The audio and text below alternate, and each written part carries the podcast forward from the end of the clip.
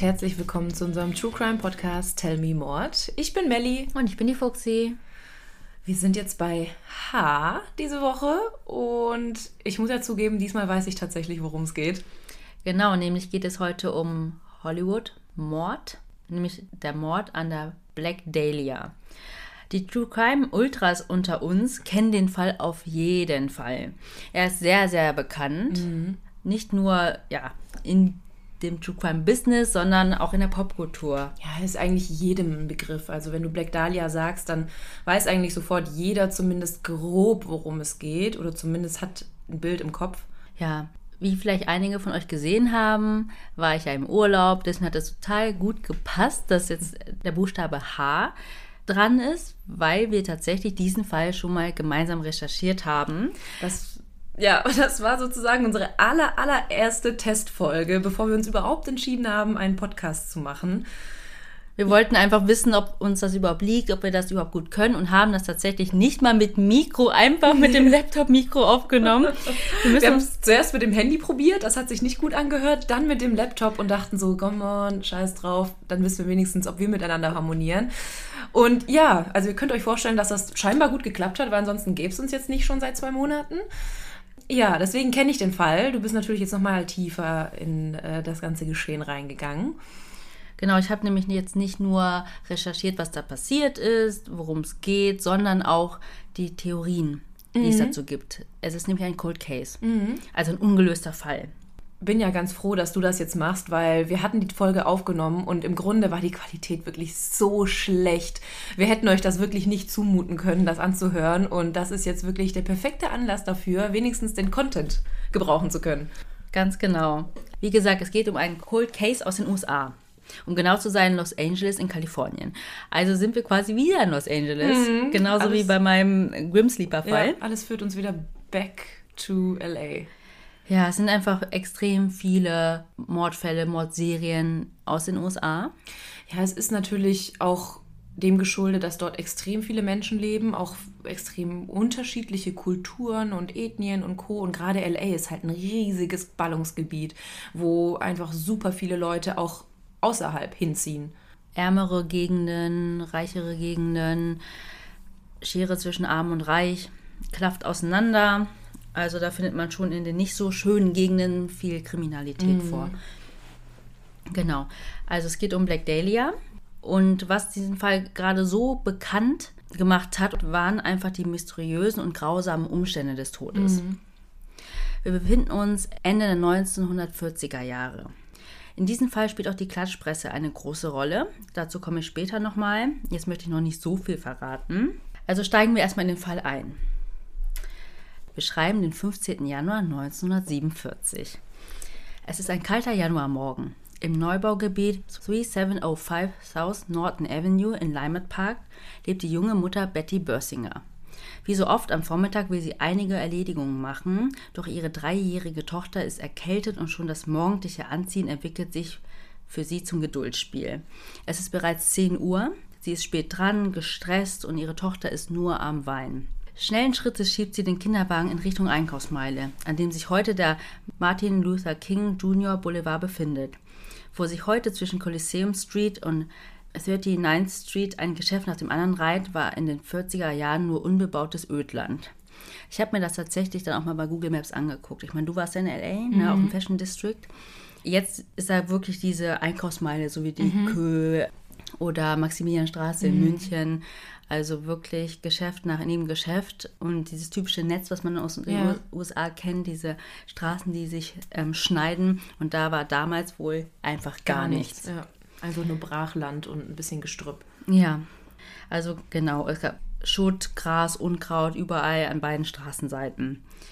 Es waren wohl Bauvorhaben geplant, aber das hat da noch nicht stattgefunden. So, und als sich dann Betty Börsinger langsam der Mitte des Blocks näherte, entdeckt sie aus einigen Metern Entfernung einen großen hellen Gegenstand. Sie hat sich gedacht, das muss sich um eine Schaufensterpuppe handeln, die einfach jemand achtlos da weggeworfen hat. Aber je näher sie kam, desto merkwürdiger fand sie dann doch, wie dieser helle Gegenstand aussah. Ihr Schritt wurde dann langsamer und als sie nur wenige Meter nur noch entfernt war, bemerkte sie, wie sie falsch lag. Da lag nämlich keine Puppe, sondern eine nackte Frauenleiche.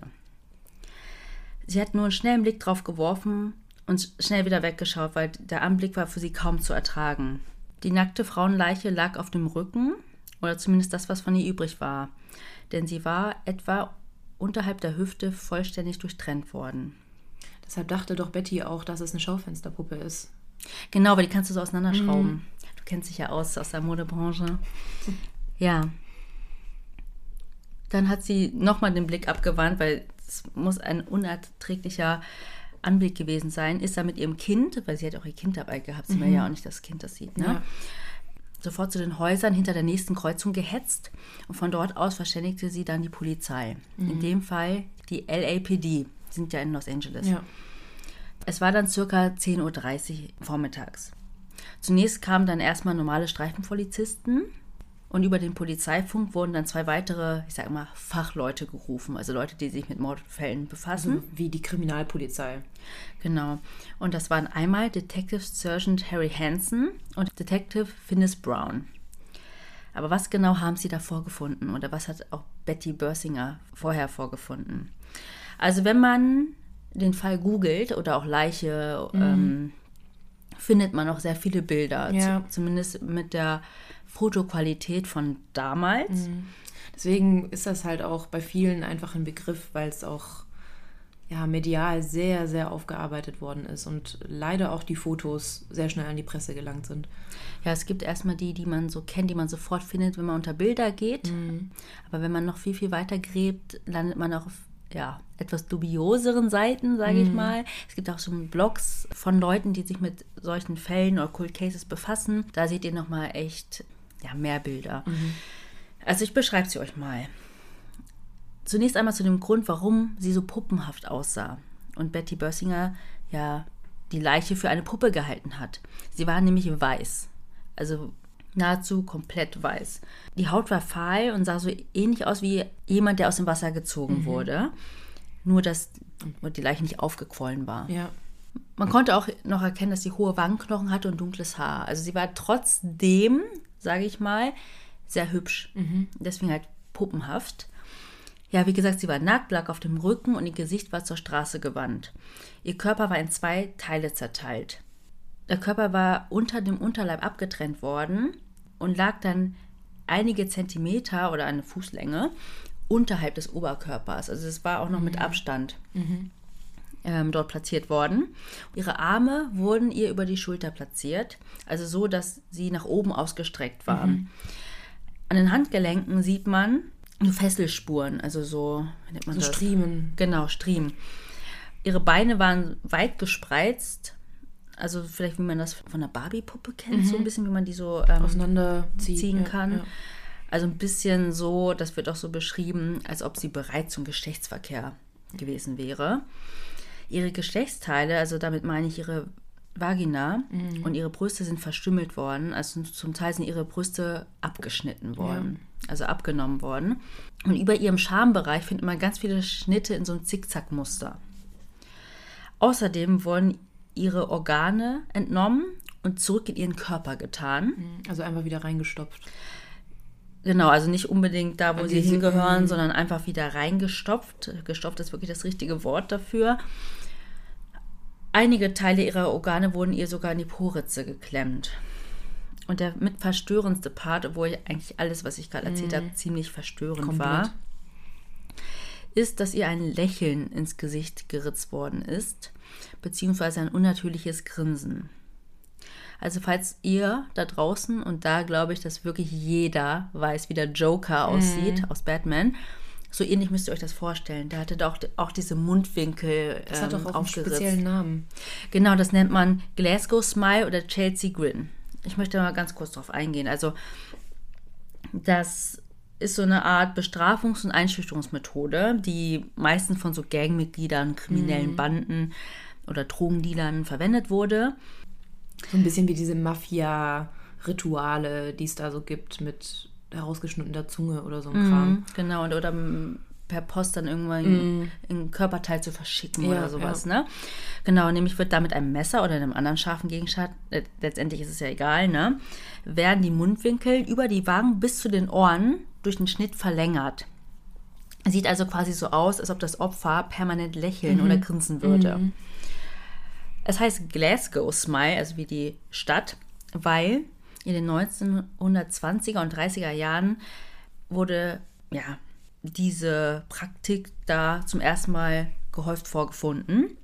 Und genau dieser Glasgow Smile wurde in den 60er Jahren ganz häufig von den Chelsea Headhunters bedient. Deswegen nennt man ja den Glasgow Smile auch Chelsea Smile oder Chelsea Grin. Also Grin heißt Grinsen. Ja, also das wurde der Black Dahlia auch angetan. Also was man auf jeden Fall sagen kann, ist, dass es nicht so aussah, als ob da jemand versucht hat, eine Leiche zu verscharren oder einen Mord zu vertuschen, sondern sie lag da ja regelrecht platziert mitten neben dem Bürgersteig, wo Leute wie Ja. Betty Börsinger mit ihren Kindern oder auch andere Leute da lang gehen auf dem Weg zur Einkaufsmeile. Ja, nur weil da nichts ist, also nur weil da keine Leute leben, heißt ja nicht, dass da nicht Leute vorbeifahren. Da war ja eine Straße, da war ein Bürgersteig und man musste da zwangsläufig vorbei, um zur Einkaufsstraße zu kommen. Genau. Und vor allem war sie da wirklich, wie du sagst, platziert. Also auch mit den gespreizten Beinen. Die mit, Arme. Die Arme. Das ist ja wirklich, da, da, so liegt mit Sicherheit niemand, den du einfach aus dem fahrenden Auto wirfst. Genau. Oder jemanden, den du, ja, Versuchst zu verstecken. Richtig. Ja, aber jetzt nochmal zurück zu der Szene. Also, über den Polizeifunk wurden ja die beiden Detectives dazu gerufen, aber auch die Klatschpresse hat damals den Polizeifunk abgehört. Ja, nicht nur damals, heute glaube ich auch noch, aber ich glaube, damals war es noch um einiges einfacher. Ja, und deswegen waren die auch sehr schnell vor Ort. Das heißt auch, dass sie dann über den direkt über den Leichen waren. Also ich glaube, damals gab es auch keinen Zoom oder so und die Bilder sind wirklich sehr nah, auch teilweise an den Verstümmelungen aufgenommen worden. Und ich habe ein Foto gesehen, da hat ein Reporter von weitem die Szene fotografiert und dann standen ungelogen zehn Leute um, ja, um diese Leiche herum und da hat sich keiner Gedanken darüber gemacht, ob da vielleicht Fußabdrücke oder sonst was hinterlassen werden könnten. In der Nähe des Fundortes wurde dann auch ein Zementsack mit wässrigem Blut drin gefunden. Das kann man sich schon mal merken. Das wird bei den Theorien noch wichtig.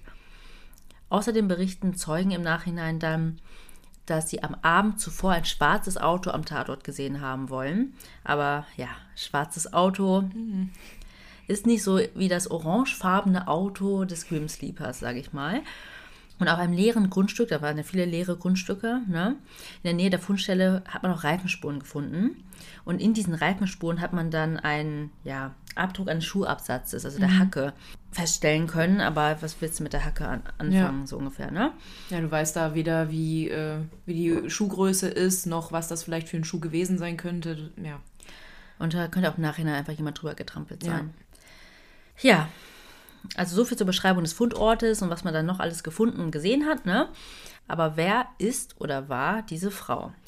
Man konnte von der Leiche Fingerabdrücke nehmen und hat dann gehofft, dass man sie identifizieren kann, wenn sie irgendwo polizeilich registriert ist. Das ist ja so, wenn du schon mal verhaftet worden bist, dass du deine Fingerabdrücke abgeben musst und es auch so einen ja, Mugshot von dir gibt. Ja, wo, also was mich total fasziniert hat, was ich überhaupt nicht wusste, dass es damals schon diese Fingerabdrucktechnik gab. Tatsächlich gab es die, also auch nicht in jeder ähm, Polizeistelle, jetzt beim Ja. LAPD oder so, auch wenn die jetzt größer waren, sondern ähm, das hat das FBI noch gemacht. Und da finde ich interessant nochmal zur Rolle der Presse. Diese Fingerabdrücke wurden mit Hilfe der Presse erst ans FBI weitergeleitet, weil da gab es es noch nicht so mit hier, schick mal einen Scan rüber per E-Mail und, und so weiter. Mit Hilfe der Presse hat das FBI dann diese Fingerabdrücke bekommen, hat dann auch ein Match festgestellt. Nämlich war die Person polizeilich bekannt, deswegen wusste man, es ist oder war die 22-jährige Elizabeth Short. Da gibt es auch einen ganz berühmten Mugshot zu, das werde ich auch hochladen. Da sieht man auch, wie hübsch sie war. Also wirklich Sie hat puppenhaftes halt, Gesicht. ja, sie hat halt absolut ähm, dem Idealbild einer Frau damals entsprochen. Also sehr schöne, dunkle, volle Haare, helle Haut. Ähm, einfach ein hübsches Gesicht. ja, einfach ein irgendwie. hübsches Gesicht. Man, man hat sie gerne angesehen. Und das wird, glaube ich, auch noch, also das wirst du bestimmt gleich erzählen, aber es wird auch noch sehr wichtig. Ja, also man wusste jetzt den Namen des Opfers, aber man wusste sonst nicht viel über sie. Deswegen möchte ich euch jetzt ein bisschen was über sie erzählen. Wie du schon gesagt hast, hat sie auf jeden Fall optisch dem ja, Idealbild entsprochen. Aber ihr Leben hat eventuell nicht so den damaligen Standards entsprochen.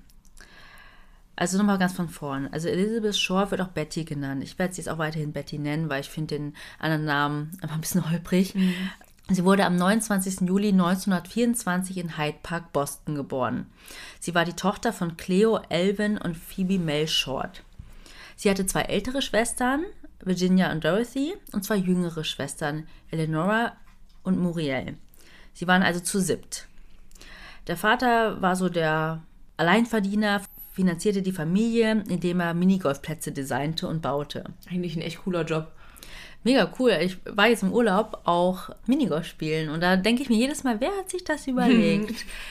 Na gut. Gerade bei so, ähm, wo man, wo man den wo man den Ball in so ein Netz äh, kriegen muss. Das ist mein, das ist mein absoluter Hate auf dem Minigolfplatz. Ich glaube, ich habe mal 50 Versuche gebraucht, um das zu schaffen. Da habe ich mit meinem Freund gespielt und der war dann auch noch so fies ab sieben zählt man eigentlich nicht mehr weiter. okay, sorry. Genau so finanzierte er die Familie. Doch 1929 im Zuge der großen Depression, also dem Börsenkrach, geriet er in finanzielle Schwierigkeiten und seine Firma wurde zwangsversteigert. Mhm. Also hatte der Familie, ich meine, die waren zu siebt, ne, kein Einkommen mehr. Ein Jahr später 1930 verschwand er dann von einem Tag auf den anderen spurlos. Er hat auch nichts hinterlassen, keinen Brief, keine Nachricht. Selbst die Polizei konnte ihn nicht ausfindig machen. Als sie jedoch dann sein Auto einige Zeit später an einem See fanden, sind die davon ausgegangen, dass er sich das Leben genommen hat. Er sieht ja so aus, wie ich bin da hingefahren, stellt mhm. sie ab und dann, ne? Und von da an geriet die Familie erst recht in finanzielle Not. Die Familie war auf sich allein gestellt. Die Mutter hat sich irgendwie mit kleinen Minijobs über Wasser gehalten, aber selbst dann mit fünf Töchtern konnte sie sich keinen Luxus leisten, mhm. ne? keinen extra Urlaub, wegfahren, schöne Kleidung oder so, sondern gerade so für Miete, Essen ja. etc. Ne?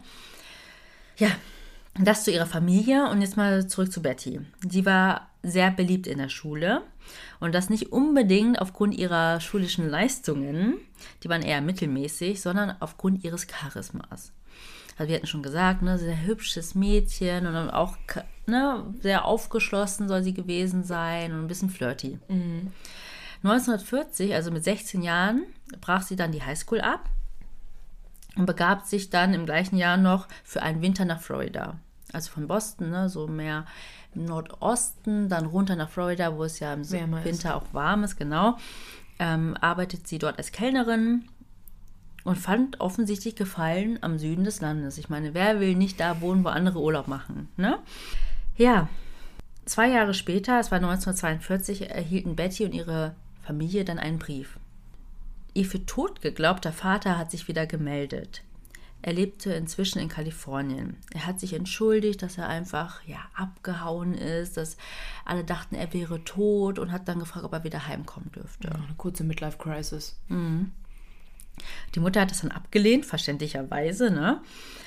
Aber Elizabeth hat dann, oder Betty wollte ich ja sagen, hat dann ihre Chance gesehen, wenn mein Vater schon in Kalifornien lebt, könnte ich zu ihm ziehen ich möchte eh Schauspielerin werden. Das mhm. hat sie mhm. dann auch gemacht. Also, obwohl die Mutter dann eher dem Vater die kalte Schulter gezeigt hat, hat Betty sich gedacht, egal, ich verzeihe ihm für mich jetzt. Ich nutze das zumindest aus. So. Richtig, genau. Was die anderen Schwestern jetzt, äh, wie die dazu standen, keine Ahnung. Aber auf jeden Fall hat die Betty genau das gemacht.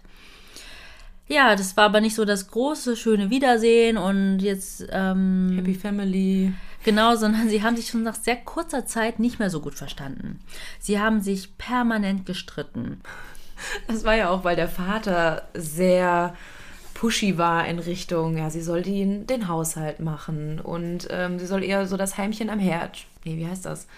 Keine sie soll lieber zu Hause bleiben, kochen, putzen und, und so weiter. Also war nicht ganz so einverstanden mit Bettys Lebensvorstellung. Genau, sie hatte nämlich ein sehr reges Dating-Leben. Also sie wollte nicht so das Hausmädchen spielen, sondern einfach lieber Spaß haben. Ne? Er hat sie dann tatsächlich auch ein halbes Jahr später rausgeworfen. Also es war dann so 1943. Sie fing dann einen Nebenjob als Kellnerin an. Ich meine, sie hat ja vorher auch schon gekellnert, also ein bisschen Erfahrung gehabt, ne? und ist dann zu einer Freundin nach Santa Barbara gezogen. Also war sie immer noch in Kalifornien. Das sind weit weg? Oh, das weiß ich gar nicht so aus dem Kopf, aber ich glaube nicht. Ah, korrigiert mich, wenn ich da falsch liege, aber ich glaube, das ist so alles so San Diego, LA, Santa Barbara, alles so. alles so in Westküste, Ecke. in der Nähe der Küste. Mhm. Genau, und in Santa Barbara dann fing sie dann an, in einer Poststation zu arbeiten, nämlich des Armeestützpunktes Camp Cook. Auch dort hatte sie viele Verehrer. Sie wurde zum Beispiel auch zum Cutie of the Week gekürt. Also sowas wie Süße der Woche. Also ich frage mich ja, wie viele Frauen da überhaupt gearbeitet haben, dass sie da jede Woche jemand anders küren konnten. Poststelle, ja. Ja, und generell, überall, wo sie aufgetaucht ist, waren alle Blicke auf sie gerichtet. Also sie war so ein richtiger Männermagnet. Ja, und dann in dieser Phase, da 1943, geriet sie dann auch das erste Mal mit dem Gesetz in Konflikt, weswegen es ja diese Fingerabdrücke und den Mugshot gab, aufgrund derer man ja dann auf ihre Ident- Identität gekommen ist. Nämlich ähm, hat sie mit ein paar älteren Freunden in einem Restaurant gefeiert. Diese Feier ist ein bisschen eskaliert und dann wurde auch die Polizei gerufen. Ihre älteren Freunde wurden verhaftet und abgeführt. Und da sie erst 19 war, in den USA ist es ja noch minderjährig, wurden von ihr nur Fingerabdrücke genommen und ein Mugshot gemacht. So. Sie wurde aber aufgrund ihrer Minderjährigkeit zurück zu ihrer Familie geschickt nach Medford, also Medford, Boston. Sie wu- wurde in Ja. Hyde Park, Boston geboren. Medford ist so ein, so, ich glaube, nordwestlich in Boston. Ich habe das mal nachgeguckt. Du wirst Ich schon recht haben, also ich mehr. bin da komplett raus. Ja, aber es ist auf jeden Fall Teil von Boston. Da blieb sie aber auch nur so lange wie nötig. Sie wollte einfach zurück nach LA und hat sie dann auch gemacht. Also ich glaube, sie war dann vielleicht ein halbes Jahr wieder zu Hause, hat vielleicht wieder ein bisschen Geld verdient und dann wieder zurück nach LA. Das war dann 1944 und dort traf sie dann den Piloten namens Leutnant Gordon Fickling. Ich Sorry, wenn ich jetzt weiß. lache. Aber ich musste damals auch schon lachen bei dem Namen. Es wird auch genauso geschrieben, Leute. Aber auf Englisch heißt es halt nicht das, was wir denken. also, naja. Auf jeden Fall hat sie ihn getroffen, sich in ihn verliebt und sie sind dann eine Beziehung eingegangen. Es lief alles genauso, wie sie sich das vorgestellt hat. Bis er dann nach Europa gerufen wurde, da der Zweite Weltkrieg ja noch stattfand zur gleichen Zeit. Dann hat das Geld wieder nicht ausgereicht, weil sie hat ja mit ihm zusammengelebt und sie ist dann wieder zurück zu ihrer Mutter nach Medford gezogen und dann aber zu Verwandten nach Miami. Also wieder in schöne warme Florida. Ich glaube, wenn du einmal irgendwie so diese, diese Luft, diese Freiheitsluft geschnuppert hast und im Süden gelebt hast, dann willst du da immer wieder zurück.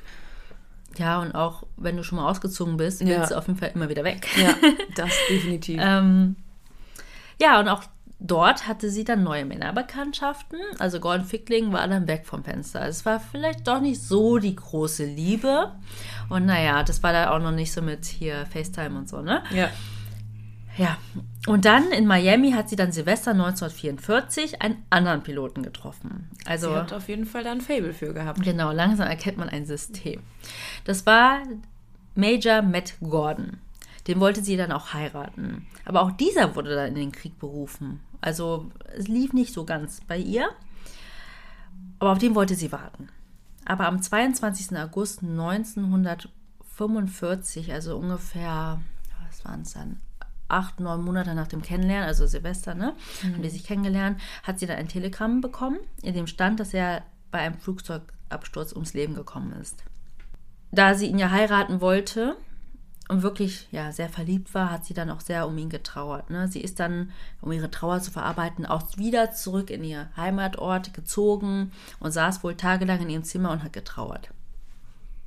Aber im April 1946, also auch wieder so ungefähr ein, gutes halbes Jahr später, hat sie schon wieder ihre Heimatstadt verlassen. Und heute wissen wir, dass es das letzte Mal gewesen sein soll, dass sie Medford wieder, Medford Boston wieder verlässt. Also man merkt so ein bisschen, dass es sie immer wieder zurück nach Hause zieht. Aber gleichzeitig wollte sie immer raus in die große, weite Welt. Also sie möchte halt wieder nach Hollywood und hat sich dann wieder bei ihren alten Freunden gemeldet, die dort leben, unter anderem auch bei Gordon, Gordon. Fickling.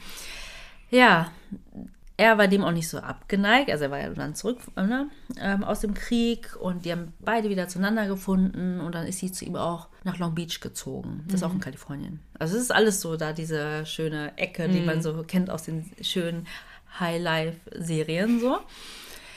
Aber irgendwann hat Fickling dann diese Beziehung beendet, weil er vermutet hat, dass sie ihn betrügt.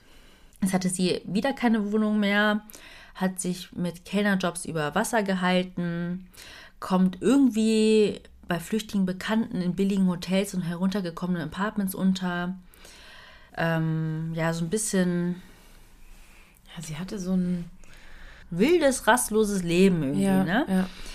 Ja, unter anderem ist sie auch zwischen Mai bis Oktober 1946, also in der gleichen Phase, ist sie bei einem Freund namens Mark Hansen untergekommen. Bitte merkt euch schon mal diesen Namen, das wird noch wichtig. Also am besten habt ihr euch schon die ganzen Notizen gemacht, weil ich habe es sehr oft gesagt, dass Sachen wichtig sind. Oder Also ich schreibe noch hier mal auch- zurück. Ich schreibe hier gerade auch schon fleißig mit, obwohl ich den Fall kenne.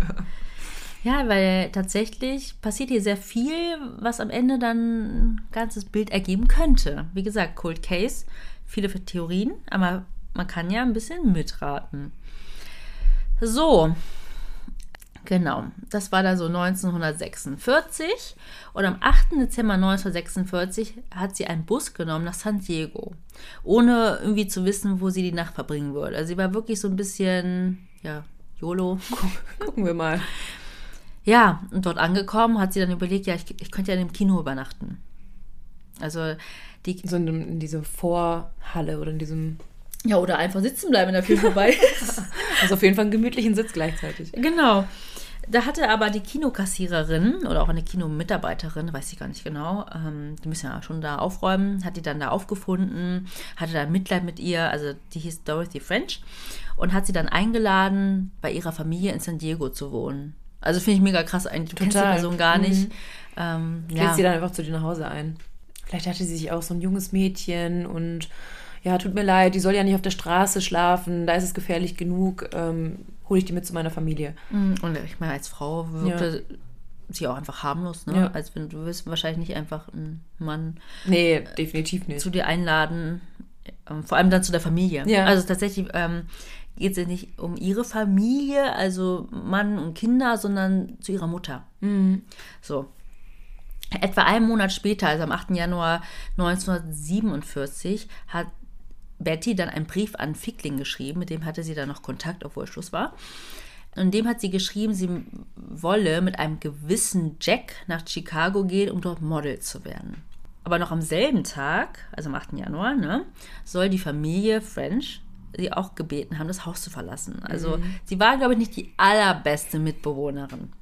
Sie ist dann per Anhalter gefahren mit einem gewissen Robert Manley. Den bitte auch merken. Ich wollte es gerade schon fast vorwegnehmen, aber ich dachte, du sagst es sowieso. Ja, ich glaube, den, die eine Theorie hast du auf jeden Fall ähm, behandelt das letzte Mal. Ich Ja. glaube, das war so genau. Ja, so viel zur Biografie von Elizabeth Short. Aber jetzt nochmal zurück zu der Zeit, in der die Leiche gefunden wurde. Also im, was war das, Januar 1947. Also spulen wir quasi ein bisschen vor. Man weiß ja nicht, was in der Zwischenzeit passiert ist. Also äh, der 8. Januar, an dem sie auszieht bei der Familie und sich dann wieder auf den Weg macht, ist dann auch sozusagen Das ist der Woche letzte. dazwischen. Ja. Genau. Ja, die Leiche wurde dann natürlich obduziert und man hat dann feststellen können, dass sie so weiß war, weil sie einfach kein bisschen Blut mehr in sich hatte. Es gab aber auch kein Blut irgendwie vor Ort. Deswegen geht man davon aus, dass es nicht der Tatort war, sondern eher so der Ablage- oder Fundort. Außerdem wurde sie gewaschen. Also es war nicht mal Blut an ausgewaschen, ihr. ja. Ja, nee, auch nicht genau. Ja. Sie wurde komplett auch Ja. gebadet sozusagen. Außerdem hat man am Kopf und am Gesicht massive Verletzungen vorfinden können, die mit einem stumpfen Gegenstand Zugefügt. zu, genau, zugefügt worden sind. Ähm, außerdem ergab die Autopsie, dass die Todesursache Blutungen durch eine Gehirnerschütterung gewesen sein müssen und auch die Wunden am Kopf. Zusätzlich soll aber dieses eingeritzte Lächeln auch dazu beigetragen haben. Und Blut ist ja dann auch extrem, ne? Wenn dir sowas Also passiert. Muss das noch geschehen sein, als sie am Leben war. Genau, das habe ich auch so gefunden, weil die Schnittwunden im Gesicht und die Schläge auf dem Kopf wurden ihr zugefügt, genau als sie noch lebte. Und die übrigen Verstümmelungen, von denen ich erzählt habe, ne, mit den Geschlechtsteilen. Genau, die Organe, die Ritze am Bauch, dadurch, dass, dass sie auch die, der Unterleib abgeschnitten wurde. Das ist alles postmortem passiert, also nach ihrem Tod. Genau. Dann hat man noch, äh, jetzt wird es echt krass, ne? Ah, Feststellen können, dass ihre Schamhaare ihr mit der Hand entfernt worden sind. Ähm, und man in ihrem Körper, also in ihrem Magen, Spuren von, von Fäkalien gefunden hat. Heißt, man muss sie gezwungen haben, Fäkalien zu essen, als sie noch gelebt hat. Also Eieiei. Mega krass, ja. Und eine Besonderheit, und das ist wirklich wichtig für den Fall und auch ein bisschen für die Suche oder Identifikation des möglichen Täters oder der Täterin, ist der, wie bereits erwähnte, durchtrennte Körper. Dieser wurde nämlich durch einen bestimmten chirurgischen Schnitt durchtrennt. Ach stimmt, ja, da war was. Ja, in der Fachsprache Hemikorporektomie. Ihr könnt das gerne googeln, aber ich werde euch auch jetzt mal kurz sagen, was das ist. Nämlich macht man das nicht mehr, weil ein Mensch kaum noch überlebensfähig ist. Also so, Weißt du, aus welchem Grund das überhaupt entwickelt wurde, dieser Schnitt? ja, tatsächlich, wenn du einen Unfall hast, müssen, das kennt man ja, bestimmte Körperteile müssen amputiert werden, damit der Rest deines Körpers überlebensfähig ist.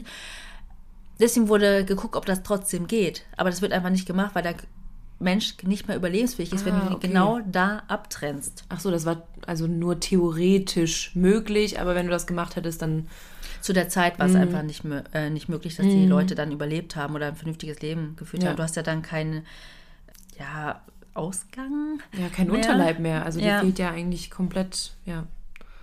Diese Methode wurde 1950 das erste Mal entwickelt und vorgestellt und dann Medizinstudenten oder angehenden Chirurgen gelehrt und wurde aber offiziell, in so einem offiziellen Rahmen, ne, 1960 das erste Mal offiziell durchgeführt. Also müsste der Täter eigentlich medizinische Kenntnisse haben oder zumindest chirurgische Fähigkeiten. Also das kannst du einfach nicht, ne, so, weil es war schon ein sehr sauberer Schnitt. Das war jetzt Ja. nicht einfach, ich raste mal aus mit einer Säge, ähm, sondern wirklich ein sauberer Schnitt. Allein die Tatsache, dass sie, dass sie kein Blut mehr hatte. Also ein Laie weiß ja nicht, wie man sowas anstellt. Das, oder, ja, Die Vermutung ist, dass man sie kopfüber in den Raum gehängt hat. also ausbluten lassen wie beim Metzger, Ja, ja, genau, wie bei beim Schlachter. Richtig. Also da, dazu kommen wir auch noch später so ein bisschen, was dann die Motive waren. Das machst du eigentlich nicht random, sondern da muss vielleicht schon so ein bisschen Hass Ja. ähm, oder andere Gefühle dabei gewesen sein. Also ich hatte ja schon gesagt, dass in der Nähe des Fundortes ja dieser Zementsack gefunden wurde und auch diese Reifenspur mit dem halben Schuhabdruck drin. Aber auch in der Nähe wurde dann ihre Handtasche und ihre Schuhe gefunden in einem Mülleimer. Ob es am gleichen Tag war oder am darauffolgenden Tag, habe ich in vielen Quellen unterschiedlich gelesen, ist eigentlich auch egal, ne? Vermutet wird aber, dass der Mörder vielleicht in der Gegend wohnt, dass er das dann da entsorgt hat oder auf dem Weg, als er die Betty da platziert hat, dann einfach entsorgt hat. So. Ja. Außerdem wurden dann die Gegenstände, also Handtasche und Schuhe, mit Benzin übergossen und gereinigt, sodass man keine Fingerabdrücke feststellen konnte. Da stellt sich natürlich die Frage, war der Täter, die Täterin geübt, professionell, weil das war generell bei Kriminellen beliebt, dass man einfach da so die Fingerabdrücke entfernt. Ja. Ja. Also nochmal, die Presse, beziehungsweise die Boulevardpresse, hat in diesem Fall eine große Rolle gespielt. Das habe ich ja schon gesagt. Aber jetzt wird es schon echt, ja, abgebrüht, wenn nicht sogar makaber. Ein Journalist von der Zeitung in L.A., nämlich dem Herald Express, sein Name war Wayne Sutton, fährt gerade mal zwei Tage nach dem Fund zu der Mutter von Betty, nämlich der Phoebe Short, die immer noch in Medford lebt. Zu dem Zeitpunkt wusste die Mutter nicht mal, dass ihre Tochter tot ist. Das finde ich so krass. Seine Strategie war dann, damit die Mutter ein bisschen was erzählt, ne, über ihre Tochter, dass er erstmal vorgibt, dass er nur ein Interview führen möchte, weil die Betty in einem Beauty-Contest gewonnen hat. Dieses Arschloch, wirklich. So Ein anderes Wort fällt mir da nicht ein. Finde ich auch so krass. Weil hätte er ihr erzählt, was passiert ist, wäre die ja voll aufgelöst Ja, gewesen und hätte da gar keinen Bock gehabt, ein Interview Hätte zu gar geben. nichts mehr erzählt, ja. Ja, und am Ende war er aber so nett und hat es ihr dann gesagt. So, Ach so, by anschließend. the way. Ja, das muss ich dir mal vorstellen. Also, aber da hat er wahrscheinlich einfach an sich gedacht und dachte, so, wenn ich mit dieser krassen Story jetzt, ne? Wenn ich jetzt mit diesen Hintergrundinformationen ankomme, dann bin ich der King im Büro. Ja, Auflagen Ja. schießen in die Höhe, ne? Aber zu der Berichterstattung generell, also es wurde sehr viel berichtet, aber auch sehr einseitig. Also so wie man es eigentlich von der Boulevardpresse so kennt, ne?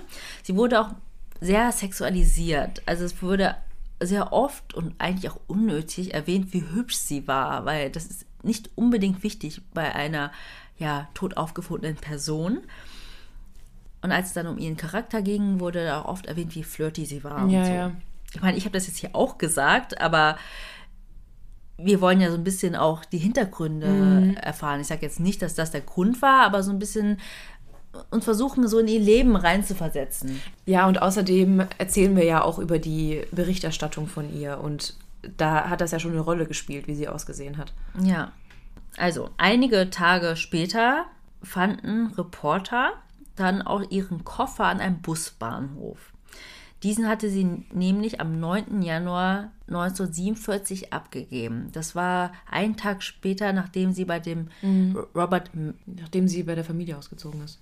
Genau, sie ist am 8. ausgezogen und ist dann per Anhalter ja mit dem Robert Manley mitgefahren. Diesen Koffer haben dann die Reporter umgehend an die ermittelten Beamten gegeben. Ja.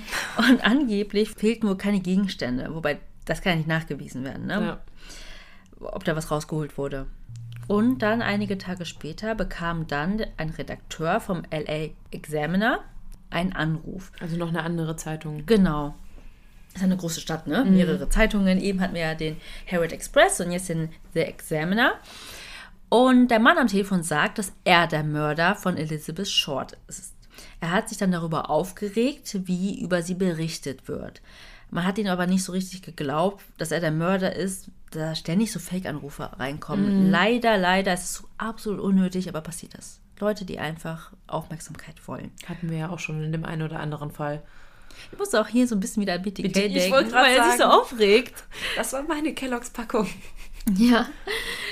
Aber er wollte dann beweisen, dass er wirklich der Mörder ist und hat dann gesagt, dass er der Zeitung, also dem Examiner, Gegenstände zuschicken wird, die zu ihr gehören, also zu Elizabeth. Und dann meinte die Zeitung natürlich, ja, Klar, schick her. so. Genau, und einen Tag später hat dann die Zeitung wirklich ein Paket bekommen mit einem Brief.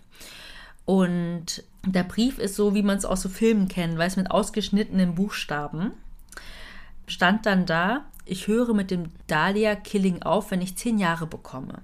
Versucht nicht, mich zu finden.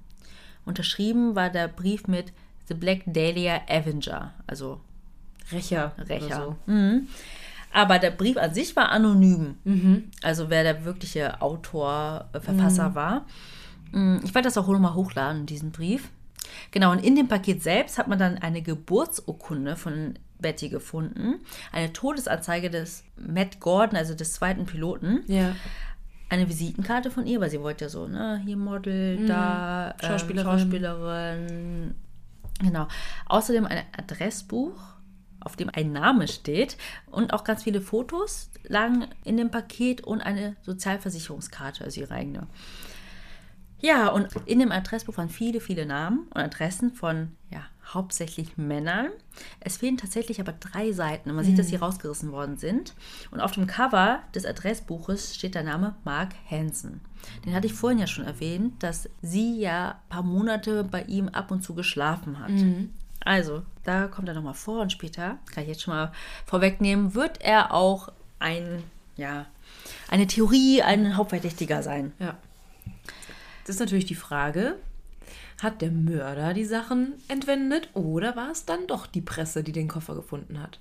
Ja, aber es ist halt total wirr, weil der Mörder wird ja wohl eher auf den Seiten draufstehen, als oben auf dem Cover von dem Notizbuch. Dann hätte er ja das ganze Notizbuch Weggelassen. behalten, ja, behalten müssen. Oder so weggeritzt. ja. Also eigentlich müsste man den direkt aufschießen. Ja. Weil, oder Oder er ist so klug unauffällig dann- auffällig. Ja, ja. Nee, ich finde das nicht. unauffällig. Nee, okay. Ihr wisst, was ich meine. Ja, aber auch das Packpapier von dem Paket war auch mit Benzin behandelt worden. Auch schon wieder, um jegliche Fingerabdrücke abzuwaschen. Ich frage mich, wie das überhaupt funktioniert. Hast du das mal gegoogelt? Löst sich das nicht auf, wenn du das mit Benzin behandelst? Weicht das nicht auf oder so? Mm, ja, ich kenne mich nicht so aus. ich auch nicht. Vielleicht kennt sich einer Sagte da draußen so. aus. Aber jetzt mal was anderes, was ich komisch finde. Ne? Guck mal. Es deutet ja alles darauf hin, dass das Paket von dem Mörder kommt, oder? Aber eigentlich kannst du auch nicht ausschließen, dass genau diese Sachen aus dem Koffer entwendet worden sind, die am Busbahnhof gefunden worden sind und dann die sich selber geschickt haben. Ja. Guck mal, der Mörder hat uns kontaktiert. Ja, es ja. konnte ja nie festgestellt werden, ob die Sachen nicht vorher im Koffer waren. Eben, das äh, erhöht natürlich auch wieder die Auflagen. Es ist Drama, Mhm. es ist was Neues. Oh mein Gott, wir haben einen Mörder, der bekennt sich zur, äh, zu dem Mord und, und wendet sich an die Presse. Ich meine, das wäre ja nicht ungewöhnlich. Und vor allem ist es dann genau die Zeitung, die den Anruf bekommen hat. Mhm. Und die Zeitung, die dann auch das Paket bekommen hat. Zufällig. Ja. Aber, ja, wie gesagt, Cold Case, wir wissen es auch nicht besser. Ne? Wir können auch nur mutmaßen. Ja. Und dann, drei Tage nach dem Fund, erscheint dann auch diese, diese riesen Titelschlagzeile The Black Dahlia. Aber ihr habt euch bestimmt gefragt, für die Leute, die den Fall nicht kennen, warum Black Dahlia? Warum ne, die schwarze Ja. Dahlie? Also erstmal, die Dahlie ist eine Blume. So, die blaue Dahlie war nämlich ihr Lieblingsfilm und den hat sie wohl das letzte Mal im Kino angeschaut. Sie hat sich danach auch immer mit einer Dahlie g- geschmückt und hat laut ihrer Freunde gerne immer schwarze Kleidung getragen. Und die beiden Zeitungen, die ich ja schon erwähnt hatte, ne, Herald Express und The Examiner und auch weitere Zeitungen, haben in den nächsten Tagen und Wochen weitere Briefe bekommen. Insgesamt nämlich 13 vom sogenannten Black Dahlia Avenger. Und alle 13 Briefe ähneln sich so, ne, mit diesen Buchstaben, mit diesen Botschaften auch. Und es gab auch generell viele Fake-Anrufe bei der Polizei, also unnötig, ne? Also es gibt einen Mörder, das weiß man, und der mit der Öffentlichkeit oder den Medien kommuniziert, so ähnlich wie bei BTK, ne? Aber es stellt sich ja immer noch die Frage nach dem Mörder. Also klar, der scheint ja angeblich, anscheinend, weiß nicht, mit der Presse zu kommunizieren, wobei da ja auch nicht sicher ist, ob das Ob er überhaupt das der. Mörder ist oder ob jemand sich da einfach einen Scherz erlaubt oder ja, die Zeitungen das ja selber initiiert haben, who knows, ne? Deswegen möchte ich mal ein paar Theorien durchsprechen. Also es gibt etliche, ne? Ich habe jetzt einfach mal ein paar rausgegriffen. Man kann ja so viel sagen, dass die Polizei ja irgendwann einfach auch nicht mehr weiter wusste. Also es waren ja viele Namen im Raum, einfach auch durch dieses Notizbuch und durch ihre Vorgeschichte. Aber so im Grunde wusste die Polizei sich dann auch nicht zu helfen. Also generell kann man ja sagen, es könnte ja eventuell ein Fremder sein, den sie davor nie getroffen hat, zum Beispiel ein Serienkiller, den es irgendwie um nichts Persönliches oder Emotionales ging, sondern es ging ihm vielleicht nur um den Akt des Tötens selbst. Deswegen vielleicht auch so ein bisschen diese, Krasse Verstümmelung. ja, vielleicht dann doch eher, wie nennt man das, eine Art, nicht Fetisch, sondern ein, Ja, so eine Fantasie, die, die man ausleben oder die er ausleben wollte. genau, das deswegen so grausam war. Das ist gar nichts Emotionales, so ich hasse dich und, ne? Ja, oder ein genereller Hass gegen Frauen oder so, wer weiß. Mhm. Ja. Genau. Oder gegenüber die, der eigenen Mutter. Ja, ihr wisst, ihr kennt es. Oder sie kannte den Killer. Und dass sie vielleicht deswegen so brutal zugerichtet wurde. Weiß nicht, Eifersuchtstat, ähm, Hassakt. Dann hat ein FBI-Profiler, nämlich John Douglas, von dem habe ich ja auch schon erzählt, als ich im B-Fall von der Serie Mindhunter erzählt habe. Der John Douglas hat nämlich auch das Buch für die Serie geschrieben. Er hat ein Profil erstellt. Er sagt nämlich, dass Elizabeth ihren Mörder gekannt haben muss. Aber das war ja Jahre später, also wirklich ewig später, oder? Der hat ja nicht da in den Ja, 40ern danach. gelebt. Mhm, genau. Danach. Und es muss eine emotionale Beziehung bestanden haben. Also entweder war es ihr aktueller Liebhaber oder ein Ex-Freund ähm, oder ein Ex-Liebhaber. Also jemand, der sie kennt und vielleicht mehr als eine Freundschaft ähm, gesehen hat. Also kommen wir zum Tatverdächtigen Mark Hansen, dessen Name ja auf dem Adressbuch stand. Er wurde dann auch befragt, logischerweise. Also nicht unbedingt du warst es, sondern warum steht Ja. dein Name da drauf, ne? Er hat dann gesagt, er hätte ihr sein Notizbuch gegeben. Deswegen stand ja sein Name da drauf. Ah, vorne drauf. Ja, ja, genau. Habe ich ja, das ja, gar nicht gesagt? Doch, doch, aber ich meine deswegen, ja. Weil das sein äh, Notizbuch war, stand der Name vorne drauf. Also, ja, ja, genau. Das wusste ich gar Mit nicht. den Schlüsselanhängern. also das ist an jetzt hier eingraviert. Ja, ja. Oder personalisieren Ja, ja, lassen. ja. Genau. Er ist um die 45 Jahre alt und sie war 22. Er ist ein Club- und Theaterbesitzer und nachdem sich Betty von Fickling getrennt hatte, kam sie ja bei Mark Hansen unter anderem unter, also bei anderen und bei ihm. Aber auch er hat sie mehrmals rausgeschmissen. Also ich glaube, die war echt so eine kleine, verrückte, wilde Dating-Party-Maus. So wirkt das so ein bisschen, ne? Ja, und sie ist ja dann, das habe ich ja auch schon gesagt, am 8. Dezember 1946 mit dem Bus von LA nach San Diego gefahren. Das ist ja, wo sie dann im Kino übernachten wollte. Und in einem Interview hat der Mark Hansen dann gesagt, dass vor ihrer Abreise hätten die sich getroffen und sie war wohl sehr aufgelöst. Er sagt, ich lese mal vor, sie übersetzt, ich habe sie lange nicht gesehen, aber eine Nacht saß sie dann plötzlich da, als ich nach Hause kam. Mit Anne saß sie da, also das war seine damalige Freundin, gegen 5.30 Uhr oder 6 Uhr rum. Sie saß da und weinte und sagte, sie müsse von hier weg. Sie weinte, weil sie sich fürchtete. Irgendwie sowas. Ich weiß es nicht. Zitat Ende. Und das war bevor sie abgereist ist. Dann war sie in San Diego, nochmal ganz kurz für euch. Dann hat sie äh, versucht, in dem Kino zu übernachten, ist er dann bei der Dorothy French und ihrer Familie untergekommen. Und da wurde sie ja dann auch rausgeworfen. Und das war ja dann am 8. Januar. Und da hat sie wohl Mark Hansen angerufen. Aber was sie wollte, weiß man nicht. Und dann hat sie ja auch ja, die nächste Bekanntschaft gehabt. Das war ja Manly, der sie mitgenommen hat per Anhalter. Das wäre dann der zweite Tatverdächtige. Wenn man sich zum Beispiel die Frage stellt, wer sie zuletzt gesehen hat. Also sie kannten sich ja vorher nicht. Das war ja einfach nur eine zufällige Bekanntschaft. Genau, per Anhalter halt, ne? Sie wurde da rausgeworfen, stand an der Bushaltestelle und hat da gewartet. Dann ist Robert Manley da mit seinem Auto vorbeigefahren, hat ihr ihr dann angeboten, sie mitzunehmen und dann sind sie zusammen nach L.A. gefahren. Er selbst ist Salesman aus L.A., ist verheiratet und hat eine schwangere Frau zu Hause.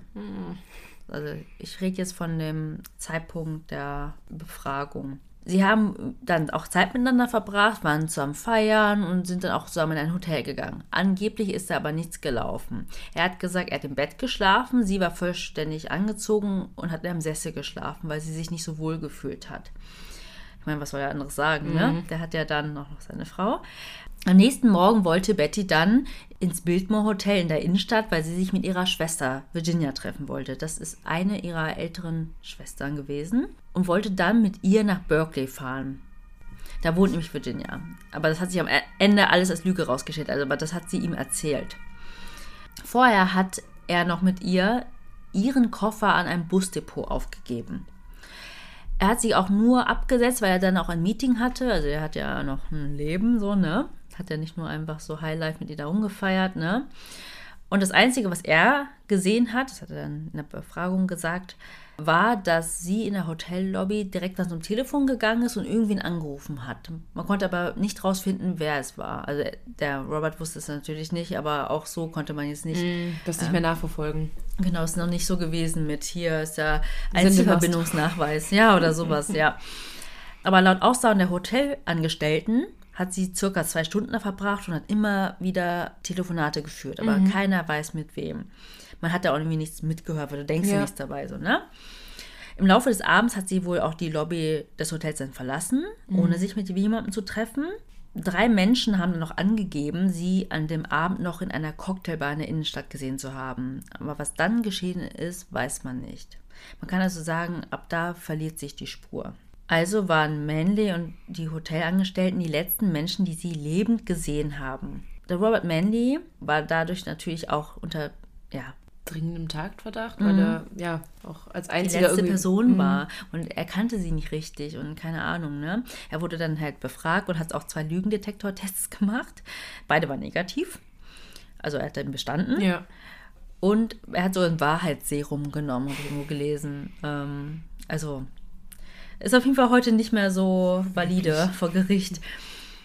Aber er hatte auch zwei glaubwürdige Alibis für die Zeitspannen, in der Betty womöglich entführt, gefoltert und ermordet wurde. Weil man kann ja dann ungefähr abschätzen, wann diese Verletzungen, Verstümmelungen gemacht worden sind. Und da hat er Alibis. So, und jetzt kommen wir zum dritten Tatverdächtigen. Nämlich ist es Dr. Patrick O'Reilly. Betonung auf Doktor. Den kennt sie wohl durch Mark Hansen. Er ist auch schon polizeilich bekannt. Nämlich hatte er seine Sekretärin mit einer tödlichen Waffe fast totgeprügelt und das wohl aus sexuellem Erregen heraus. Okay, cool. Und bei einem chirurgischen Eingriff wurden ihm selbst Teile aus seiner rechten Brust entfernt, so ähnlich wie es bei ihr war. Also mhm, verrückt. Keine Ahnung, was da für Verbindungen gezogen worden sind, aber auf jeden Fall war das so, was ich gelesen habe, dass mhm. auch er als Tatverdächtiger gehandelt wurde. Mhm. Aber man konnte ihm dann auch nichts weiter nachweisen. Mhm. Genau. Und jetzt kommen wir zum ja, vierten und letzten Tatverdächtigen, den ich hier vorstellen möchte. Und in meinen Augen auch ein bisschen, ich glaube auch in deinen Augen so der. Ja, irgendwo der Hauptverdächtige. Also für mich ist das eine der Personen, die ich mir am ehesten vorstellen kann, also die es gewesen ist. Aber erzähl erst mal. Mhm. Nämlich ist das George Odell. Der ist Steves Odells Vater. Steve Odell hat nämlich seinen eigenen Vater Jahre später, nämlich in den 2000er Jahren, ins Spiel gebracht. Er selbst, also der Sohn, Steve Odell, ist pensionierter LAPD-Mordkommissar und hat bei über 300 Mordfällen ermittelt. Zwar nicht bei dem Black Dahlia-Fall, aber er war einfach sehr erprobt darin, also er hat auch einen mhm. guten Ruf als Ermittler. Aber da fragt man sich natürlich, warum beschuldigt er seinen eigenen Vater? Mhm. Er hat nämlich erst mit seinen Ermittlungen angefangen, nachdem der Vater gestorben ist. Da ist doch dann was aufgetaucht, warum er überhaupt dachte, dass es sein Vater gewesen sein könnte. Ja, genau, nach seinem Ableben hat er, ja, Sachen geerbt. Man durchsucht ja dann das Haus, räumt es aus und so. Mhm. Und dann ist er auf genau, ein Fo kleines Fotoalbum gestoßen mit so zwei kleinen Fotos drin. Einmal ein Schwarz-Weiß-Porträt mit einer jungen Frau, die so nach unten guckt. Ne? Die hat lockige schwarze Haare und sie sah der Black Dahlia einfach sehr ähnlich. Und über diese ganze Ermittlung hat er auch ein Buch geschrieben, nämlich heißt es Black Dahlia Avenger, A Genius for Murder. Da habe ich auch mal ein bisschen reingelesen. Also er ist wirklich sehr davon überzeugt, dass es sein eigener Vater war. Aber generell kann man sagen, dass es ein sehr distanziertes Vater-Sohn-Verhältnis mhm. war. Sein Vater, Josh Odell, war ein wohlhabender Doktor in L.A. Er hat wohl auch ein sehr forsches Auftreten gehabt, einen hohen IQ, war distanziert, aber auch ein bisschen einschüchternd. Er hatte eine Arztpraxis mit Schwerpunkt Geschlechtskrankheiten. Mhm. Er war zwar kein praktizierender Chirurg, aber er hat genau das studiert. Er hat tatsächlich auch studiert, als genau dieser besondere Schnitt, den ich vorher genannt hatte, gelehrt wurde. Das war so in den 1930er Jahren. Und der Steve der Sohn, bekam dann auch als pensionierter Polizeibeamte trotzdem Zugriff auf die ganzen Akten also zu dem Fall. Und da hat er sich auch nochmal die Briefe angeschaut. Und die haben ihn auch nochmal weiterhin bestärkt, dass es sein Vater sein könnte. Aber irgendwie sind die meisten Unterlagen in der Zwischenzeit verloren gegangen. Oder die meisten Zeugen waren auch bereits tot. Außerdem haben die Hotels auch in der gleichen Gegend gelebt, also in der Lymet Park, LA. Aber sein Vater war nicht nur für ihn der Hauptverdächtige, sondern er stand tatsächlich auch auf der Liste der sechs Hauptverdächtigen des LAPDs. Aber warum stand er da? Er kam nämlich 1949 ins Visier der Ermittler. Seine eigene Tochter, die 14-jährige Tamar Odell, hat ihn beschuldigt, dass er sie belästigt haben soll. Er soll sie auch laut Augenzeugen vergewaltigt haben, also seine eigene Tochter. Ja, ich habe da auch nur eine Dokumentation gesehen, was da in seinem Haus alles abging. Vielleicht kommst du da auch gleich nochmal dazu. Mhm. Aber er wurde aufgrund von Mangel an Beweisen freigesprochen. Er wurde aber dann trotzdem im Februar 1950 überwacht und es wurden auch zwei Wanzen bei ihm zu Hause installiert. Bis zum 27. März 1950 wurde er dann abgehört, um einfach zu schauen, ob er irgendwas über die Black Dahlia sagt. Aber eigentlich war alles, was die so gehört haben, ziemlich nutzlos, bis auf den 19.02. um 20.25 Uhr. Da hört man nämlich eine Frau schreien und dann wieder schreien. Und diese Frau hat man davor aber nie gehört. Mhm. Am gleichen Tag gab es dann eine andere Aufnahme. Joshua der redet mit einem Vertrauten. Er sagt, Zitat, ich habe gemerkt, dass ich nichts wirklich tun kann. Ich habe ein Kissen auf ihr Gesicht gelegt und sie mit einer Decke bedeckt. Hol ein Taxi abgelaufen, 12.59 Uhr, also expired. Mhm. Sie dachten, hier wäre irgendwas voll. Naja, jetzt haben sie es wohl mittlerweile herausgefunden. Habt sie getötet. Ende. Ist ja auch wirklich kaum auffällig. Mhm. Und dann hat er noch gesagt, ähm, Zitat, angenommen, ich hätte die Black Dahlia getötet, dann könnten Sie es jetzt nicht mehr beweisen. Sie können nicht mehr mit meiner Sekretärin sprechen, weil sie tot ist. Haben Sie Zitat den Ende. wenigstens wegen dem Mord an der Sekretärin ranbekommen oder? Hast ja keine Beweise, ne? Ja. Seine Sekretärin nämlich, ne, die Ruth Spalding, ist an einer Überdosis Medikamente gestorben. George Odell war tatsächlich vor Ort, als das passiert ist, und bevor die Einsatzkräfte eingetroffen sind, hat er persönliche Gegenstände von ihr verbrannt. Also voll Okay, auffällig. Das ne? ist. Aber ich meine, die haben ja die Tonaufnahme und eine Leiche. Ja, und der Grund war wahrscheinlich, aber das konnte man ihm ja nicht nachweisen, ne, dass sie ihn mit irgendwas versucht hat zu erpressen. Mm. Also er soll wohl auch Patienten Medikamente verschrieben haben, die sie gar nicht brauchen, nur damit Okay. sie dann sich einer Therapie unterziehen müssen. Die Frage ist dann halt auch, ob Betty eine Patientin vielleicht von ihm war, weil er war ja, ähm, Auf Geschlechtskrankheiten spezialisiert. ich sage jetzt nicht ne, unbedingt, dass sie Geschlechtskrankheiten hatte, aber sie hat auf jeden Fall viele Männerbekanntschaften gehabt. Ja. Das weiß man einfach so in ihrem Umfeld so, ne? Hat er denn vielleicht auch Abtreibungen oder so vorgeführt? Nee. Gemacht da in seiner komischen Klinik? Vielleicht kannte sie ihn auch deshalb wegen. Also ich will das jetzt nicht irgendwie. Ich glaube, das war nicht so eine Praxis, tatsächlich. Ja, Vielleicht gehen hier auch gerade meine American Horror Story Überlegungen mit mir durch. Aber ich weiß, da gab es auch die Szene, ich glaube Staffel 1 war das. Da ging es halt auch kurz angeschnitten um die Black Dahlia und die wurde dann im Haus ihres Arztes aufgrund von einer Abtreibung behandelt und dabei ist sie dann gestorben und dann hat er sie auf, aufgrund dessen dann verstümmelt oder so, keine Ahnung. du hast gerade voll gespoilert. Oh Gott, sorry. Weil Leute, auch wenn ich dafür wieder gelyncht werde, ich kenne American Horror Story nicht. Ich kenne. Wir schreiben das einfach mit auf die Liste. Ja, ich weiß, dass es gibt, nur ich habe es nicht gesehen, okay? So. Weil ich muss dazu sagen, ich hoffe, dafür habe ich auch Befürworter. Leute, die True Crime mögen, müssen nicht zwangsläufig Horrorfilme Das mögen. stimmt, das stimmt absolut. So, sorry Leute, kurz abgeschweift und jetzt zurück.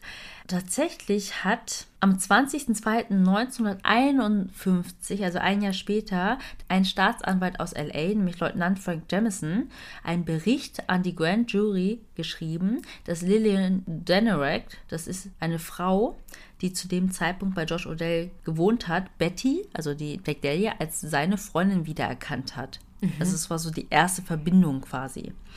Die Lillian Denerac hat zudem gesagt, dass Josh Odell viel Zeit in dem Hotel verbracht hat, in dem man Betty das letzte Mal gesehen hat, nämlich in diesem Biltmore Hotel. Okay, ganz kurz. Ist das nicht sogar das Hotel, das jetzt das Cecil Hotel ist? Und worüber es auch eine Staffel bei American Horror Story gibt? Hey, bei mir kreisen gerade die Gedanken. Äh, ich weiß nicht, ob es. Boah, das weiß ich gar nicht. Da müssen wir mal rausfinden. Vielleicht wissen das ja auch ein paar da draußen. Meldet euch. Oder ihr sagt, nein, auf gar keinen Fall ist es das. Okay. Ja. Also es sind echt schon viele, viele Verbindungen und Hinweise, ne? Zudem kommt, dass die Tochter, also Tamar Hodel, die ihn ja so beschuldigt hat, ne? sagt, dass ihre Mutter ihr gesagt hat, dass der Vater in der Nacht, in der Betty verschwunden ist, gar nicht zu Hause war. Also hat er auch kein Alibi. Und er soll ja dann auch gesagt haben, ne, sie werden niemals in der Lage sein zu beweisen, dass ich der Mörder bin. Hat er ja auch nochmal so gesagt. Ne? Also er war total überzeugt. Er hat ja nicht gesagt, ich war es nicht, sie können es mir nicht nachweisen, sondern sie werden es mir nicht nachweisen können. Ja. Also ein bisschen so Wortwahl, ne? Ja, und der Sohn, Steve Odell, hat dann auch Zugang zu den Archiven der University of California bekommen. Und dort gab es einen Ordner über seinen Vater und in dem gab es Kassenbons, also Quittungen. Nämlich wenige Tage vor dem Mord an der Betty hat dieser nämlich 10 mal 5 Pfund Zementsäcke gekauft. Von der gleichen Marke und Größe wie die Säcke, die man ja da gefunden hat, ich erwähnt hatte zu Anfangs, nämlich die Zementsäcke. Die sieht man auch zum Teil sogar auf den Polizeifotos, wie Ja. sie da so in der Nähe lagen. Ne? Außerdem hatte er auch ein schwarzes Auto, das genau auf die Beschreibung passt. Und Tage nach dem Mord hat er das Auto sogar lackiert. Stimmt, das war ja auch noch. Also auffälliger geht's gar nicht. Ich finde es auch so unüblich, weil lackiert man sein Auto um? Also ich glaube damals eher nicht.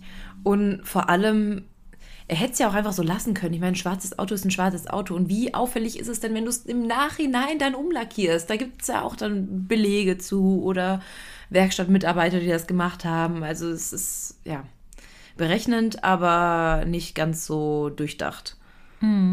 Ja, und dann habe ich ja von dem Fotoalbum gesprochen, wo diese zwei Fotos drin waren. Einmal mit der Frau, die so nach unten schaut, ne, mit den dunklen Haaren. Aber auch ein Werk von dem Künstler Man Ray. Und dieser Künstler hatte zwei Werke von 1933 und die sehen tatsächlich der Black Dahlia sehr ähnlich. Und dann, jetzt wird es halt sehr spannend so ein bisschen, hat dann 1950 George Odell seine Familie verlassen und ist auf die Philippinen gezogen. Dort findet man 17 Jahre später, 1967, eine Frauenleiche in Manila, also in der Hauptstadt, die genauso wie die Black Dahlia zugerichtet wurde. Außerdem haben dann auch Hunde menschliche Überreste in dem Elternhaus von den Odells ne, erschnüffelt und auch Bodenproben auf dem Hinterhof haben das bewiesen, dass da irgendwie menschliche Überreste gewesen, gelegen sein müssen. Also auch wenn George Odell nicht der Black Dahlia-Mörder war, ist es vielleicht wahrscheinlich, dass er zumindest ein anderer Mörder gewesen ist. Wobei, also, keine Ahnung, ich, man kann es ja jetzt abschließend nicht wirklich sagen. Meine Tendenz liegt aber auch ganz klar irgendwie bei ihm. Nur ist halt die Frage, warum hat er das gemacht? Also, man hat ja überhaupt keinen, keinen Anhaltspunkt. Ja, Es gab Fall eine Verbindung irgendwie. Ja, also wie gesagt, es ist ein Cold Case. Bis heute weiß man nicht, wer die so Schlimmes zugerichtet hat. Wie gesagt, es geht nicht nur um einen Mordfall, der nicht Ja. gelöst wurde, sondern einfach die Art, wie Ah, sie zugerichtet wurde. Ne? Hat das alles so brisant gemacht. Ja. Nee, auf jeden Fall heftig. Ich bin so froh, dass wir ihn jetzt irgendwie verwenden konnten, weil ich war dann schon ein bisschen traurig, weil wir die Recherche gemacht haben und ähm, wirklich, wir können euch die Aufnahme nicht zumuten. Das ist. Vielleicht ist das der nächste Bonus. Und dann werden alle wieder sagen, das ist doch kein Bonus. Bleibt bei eurem Mordscheiß. Nein. Okay, nein. Ich bin, wir sind glücklich über jedes Feedback. Wenn euch das nicht so gut gefallen hat, fanden wir trotzdem gut, dass Leute gesagt haben, wir hören das nächste Mal wieder rein. Ja, nee. Du kannst nicht Also- jedem recht machen, ist einfach so. Eben. Es war jetzt ein Test, uns gibt es ja noch nicht so lange. Wir wollten es einfach mal ausprobieren. Vielleicht gibt es auch noch mal so ein Special. Aber ja, wir schauen einfach mal. Wir wollen euch ja weiter überraschen. Ja, und tatsächlich komme ich mir jetzt mit der nächsten Überraschung um die Ecke. Nämlich hatte ich mir überlegt, dass es ja ganz schön ist, nach so einem krassen Fall jetzt vor allem, dass wir die Folge vielleicht so ein bisschen schön ausklingen zu lassen. Ja. Und da habe ich mir überlegt, das kenne ich so aus dem Fernsehen. Ich habe immer gedacht, wenn ich ins Fernsehen komme, möchte ich jemanden grüßen. Bei der Mini-Playback-Show. Ich grüße meine Oma. TV und total. Meine, ja. TV total. Dass ich, oder wenn ich im Kiosk gestanden hätte, dann hätte ich auch jemanden gegrüßt. Nein, dass wir jetzt einfach uns jede Folge ein, zwei Personen aussuchen, die wir gerne grüßen würden. Nämlich würden wir diesmal tatsächlich gerne Philipp Fleiter von Verbrechen von nebenan grüßen.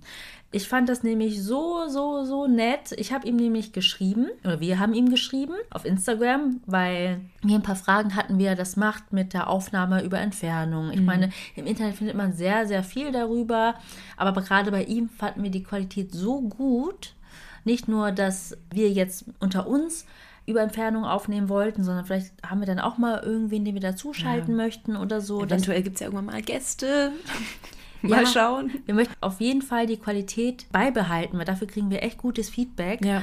Und dann hat er uns total nett geantwortet und was soll ich sagen? Ja, Podcasters supporten Podcaster, würde ich mal sagen. Äh, da haben wir uns auf jeden Fall extrem gefreut, dass er uns überhaupt geantwortet hat. Das ist ja absolut nicht selbstverständlich. Und es war definitiv hilfreich. Und wir haben tatsächlich auch Nachrichten bekommen von Leuten, die gesagt haben, könnt ihr uns andere True Crime Podcasts empfehlen, während ich auf eine neue Folge von euch warte. Und tatsächlich würde ich seinen Podcast auf jeden Fall empfehlen. Verbrechen von nebenan behandelt Fälle aus der Nachbarschaft und er kommt aus dem Raum ja, Gütersloh, Westfalen-Lippe, da die Gegend. Und deswegen fokussiert er sich so eher wirklich auf lokale Fälle, also ja. Deutschland, da die Ecke. Er ist, glaube ich, aber auch mal, hat dann einen anderen Fall gemacht. Ich glaube, der Oma-Mörder, Bremerhaven zum Beispiel. Aber schon alles so sehr nah Sehr beieinander. regional, genau. Ja, und äh, Qualität ist auch super. Man hört ihm sehr, sehr gerne zu. Er war Radiomoderator, also natürlich weiß Ja. er, wie man spricht. Seine Stimme ist super angenehm und einfach auch nochmal total erfrischend, dass ein Mann das macht. ja, vielleicht ähm, gibt es ja demnächst eine neue Rubrik und wir empfehlen Podcasts. Nee, Genau. erstmal fangen wir an, Leute zu grüßen. Also Philipp, Grüße gehen raus an dich und mach weiter so. Bleibt uns trotzdem treu. Ja. Hört Nee. nicht auf uns zu hören, bitte. Wenn euch diese Folge auch wieder so gut gefallen hat, nutzt doch bitte die Zeit und bewertet uns auf iTunes. Das finden wir super schön, wenn ihr uns da unterstützen würdet. Spendiert uns einen Kaffee, wenn ihr möchtet, auf Kofi. Den Link dazu findet ihr in den Show Notes. Und bis dahin bleibt uns nur noch zu sagen, was wir immer sagen. Wir hoffen, ihr habt Lust auf mehr bekommen. Oder more Mord. Und bis bald. Tschüss.